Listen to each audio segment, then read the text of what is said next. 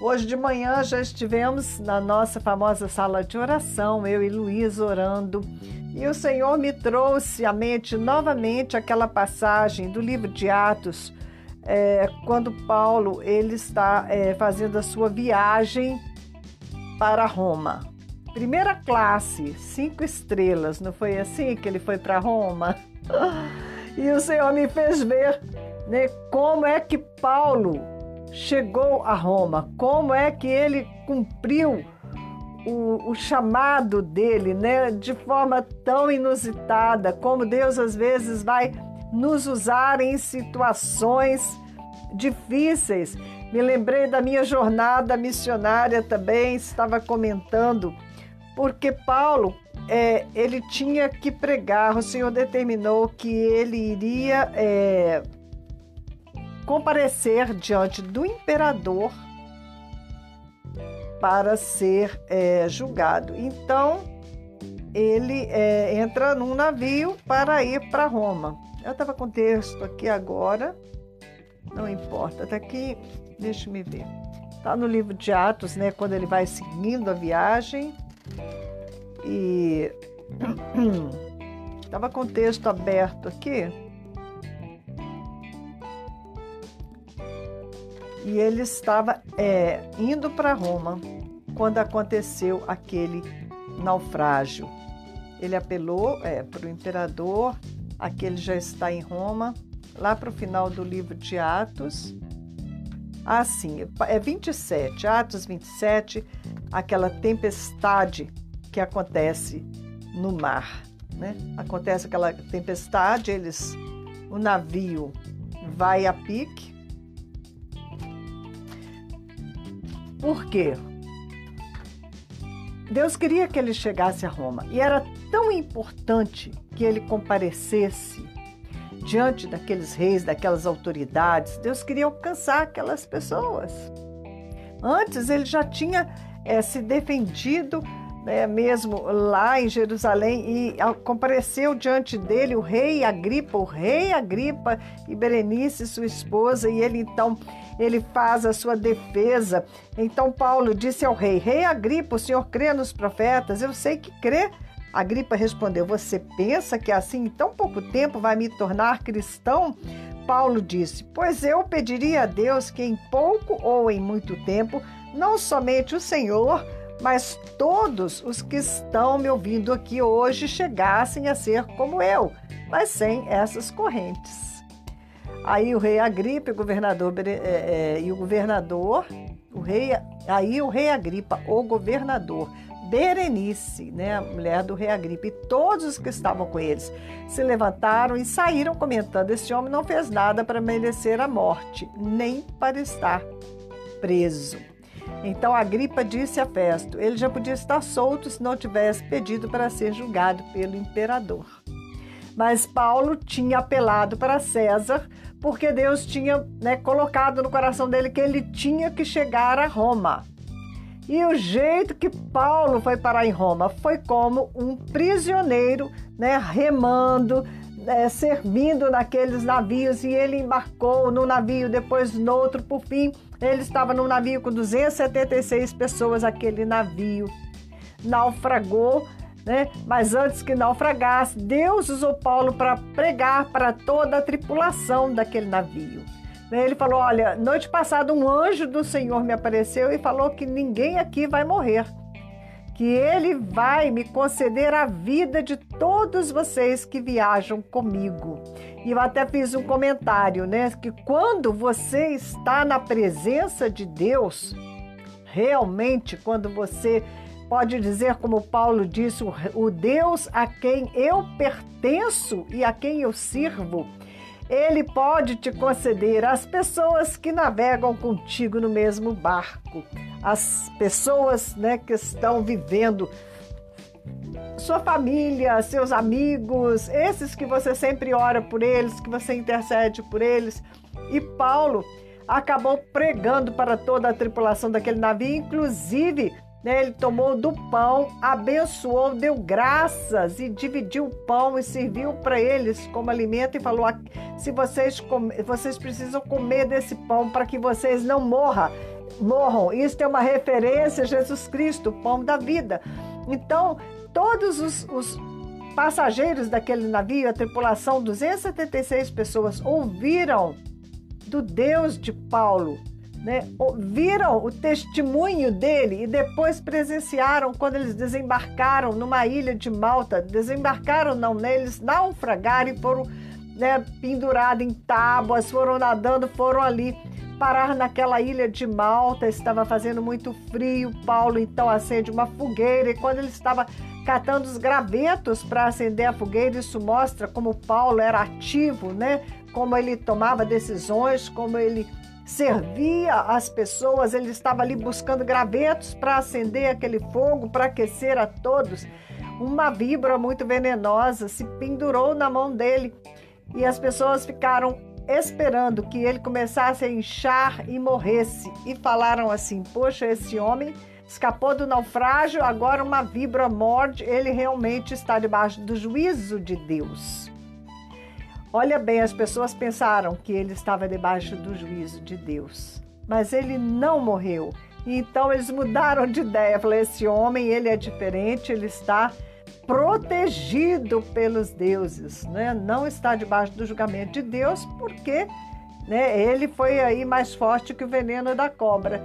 E com isso, né, abriu a, a possibilidade para ele visitar os moradores da ilha, curar todos os doentes e muita gente ele ganhou para o Senhor. Então Deus queria que ele fosse para Roma. O diabo se levantou, botou uma tormenta no caminho dele, naufragou o navio. O Senhor falou: Ah, é? Vai naufragar o navio? Então vamos aproveitar aqui, vamos levar todo o povo dessa ilha né, para o meu reino. Vamos salvar esse pessoal, vamos curar, vamos salvar. E assim Deus faz né? aquilo que parece uma coisa ruim que está acontecendo com você, Deus pode transformar em bênção se você confia nele. Deus ele pode, né? A palavra diz assim: reconhece ao Senhor em todos os seus caminhos e ele endireitará as suas veredas. Se você reconhecer é, a paternidade de Deus sobre a sua vida, se você reconhecer a Jesus como teu Senhor, como teu Salvador, se você confia em Deus, mesmo quando acontecem coisas terríveis, né, como um naufrágio, Deus vai aproveitar tudo aquilo de mal para transformar em bem, em ganho para o reino dele em crédito né, para a sua vida, ele vai transformar aquilo que parecia fracasso em vitória. E quem olha do lado de fora pode olhar para a tua vida e falar: nossa, essa pessoa é uma fracassada. Né?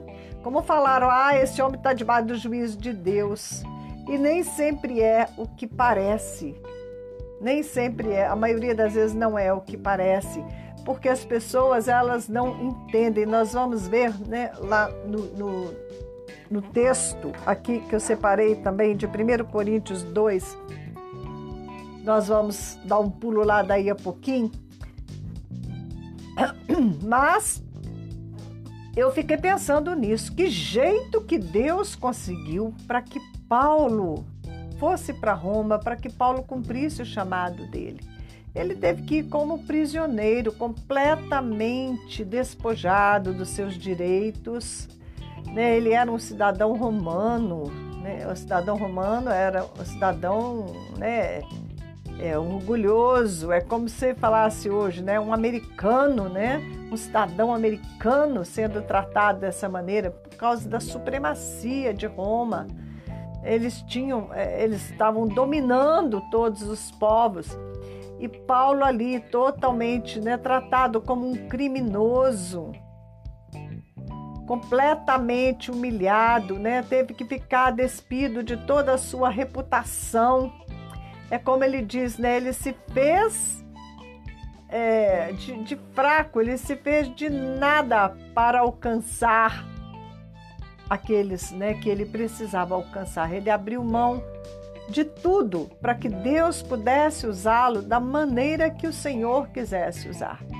E aprove a Deus né, que ele chegasse em Roma como prisioneiro para ter a oportunidade de dar o testemunho dele, de contar a experiência que ele teve com Jesus na estrada de Damasco, quando ele caiu do cavalo, né? porque ele viu o próprio Senhor, apareceu para ele como uma grande luz e falou: Saulo, Saulo, por que você está me perseguindo? Né? Vocês lembram desse texto na palavra? Ele se levantou cego, né? E foi teve que ser carregado. Ali começou a humilhação dele, daquele momento que ele caiu do cavalo, ele passou o resto da vida dele caído, prostrado diante da luz do Senhor, diante da, da, da soberania de Deus na vida dele. Né? Quando você vem para Jesus, você aceita o caminho da cruz, o caminho da humilhação, o caminho de abrir mão de você mesmo. Não é fácil esse caminho, não é porque é um caminho que você tem que abrir mão do orgulho. Você tem que ser servo de todos. Não é fácil esse caminho, não é? A gente é, a gente é muito egoísta, muito centrada em si mesmo. E então é um caminho oposto daquele que o homem natural quer fazer mas nós temos que ser espirituais. Nós somos, né, acima de tudo, espírito. Se somos nascidos de novo, nós somos como Jesus, nós temos que caminhar como Ele nessa terra. E poder falar como Paulo: não mais eu vivo, mas é Cristo quem, quem vive em mim. E a gente tem que ter um amor tão grande pelo Senhor que você fala assim, Senhor, é isso que o Senhor quer que eu faça, é este o meu caminho, é esse o caminho da cruz para mim. Então eu decido tomar a minha cruz e te seguir, Jesus. Bom, então Paulo teve que abrir mão de todas as coisas. Ele era um homem muito culto, que falava muitas línguas, e ele considerou tudo como nada para obter o conhecimento de Cristo Jesus, para se unir a Cristo na cruz, para se humilhar, porque aqueles que se humilham serão exaltados pelo Senhor. O caminho para a conquista né, de uma vida eterna é, maravilhosa, né? numa condição aí de excelência, é agora você descer, fazer como Jesus. Filipenses 2, ele abriu mão de ser Deus. Ele abriu mão de todas as coisas, se humilhou e desceu, e por isso Deus o exaltou acima de toda autoridade. Ele é a autoridade máxima hoje. Né? E quando nós é, caminhamos com Jesus, nós temos que ir por essa estrada, né? uma estrada de descida, que no final vai nos levar a uma estrada né, de subida, porque aí sim nós vamos é, alcançar né, o, o, propósito de Deus conosco, a nossa chamada, né, o, que, o que Deus nos chamou para fazer. Enquanto nós estamos cheios de nós mesmos, nós não podemos ser cheios do Espírito de Deus. Se vamos ser cheios do Espírito de Deus, temos que nos esvaziar de nós mesmos. E aí sim Deus vai nos encher com o seu poder, com a sua glória, né? e vamos poder ser instrumentos na mão de Deus, como Paulo, que foi então testemunhar diante do imperador de Roma, dar o seu testemunho. Né? Ele ficou em Roma durante dois anos como prisioneiro. Ele tinha um guarda sempre ali é, tomando conta dele, acorrentado com ele. Dois anos ele pôde ficar na casa dele, né, numa casa que ele alugou. E ali em Roma ele levou o testemunho de Jesus Cristo, ele pregou do amor de Deus para todas aquelas pessoas. E quantas vezes Paulo esteve em prisões, né, foi açoitado, foi apedrejado, Ele foi humilhado de todas as maneiras, mas ele disse: quando eu sou fraco, é que eu sou forte, porque aí eu estou é, firmado na força de Deus, no poder superior de Deus. E o poder dele vai se aperfeiçoando na minha fraqueza. É um paradoxo, né? É, é até difícil para a gente compreender isso se você é, está como um homem natural. O homem natural ele não consegue entender o caminho da cruz, porque o caminho da cruz ele é escândalo, né? Escândalo para o homem, porque é um caminho da injustiça, de ser injustiçado, de ser é, humilhado, né? Como Jesus foi. Tão terrivelmente, né? Humilhado, é, desprezado, crucificado nu. É o máximo, máximo da exposição e da humilhação ah, que o próprio Deus, feito homem, se sujeitou para que nós pudéssemos nascer de novo, encontrar escape, né? sair por um novo caminho, um caminho, um vivo caminho que nos religa a Deus. Mas para isso ele teve que entregar toda a natureza humana dele como filho do homem à morte teve que entregar a morte, ao sofrimento, à humilhação, para que nós, através dele, voltássemos a ser filhos de Deus. Mas nós temos que abraçar a cruz com Cristo. Ele falou, né? Quem quer ser meu seguidor, meu discípulo, tome a sua cruz e siga-me. Nós temos que passar por essa transformação e como o maior pecado no homem é o orgulho, é a soberba, nós vamos aí, né, durante a vida, vamos de experiência em experiência, que vai nos transformando à imagem de Cristo Jesus. Então, dessa maneira, Dessa maneira que Paulo foi parar no campo missionário. Eu ainda estava comentando das minhas experiências, né? Eu tive em várias nações, vivi em várias nações. E quanta coisa eu tive que passar, o quanto eu tive que abrir mão de mim mesma, uh, de comer as coisas que as pessoas comem, de usar o banheiro como elas usam, de tomar banho como tomavam, né? Por exemplo, no Nepal, na Índia, o vaso sanitário ele fica no chão, né? Não, não fica o nosso é elevado, né? O deles é no resto do chão mesmo. O banho é banho de, de água despejada, né? Tem que esquentar a água. Enfim, é, o transporte, né? É os rickshaw, você vai ali.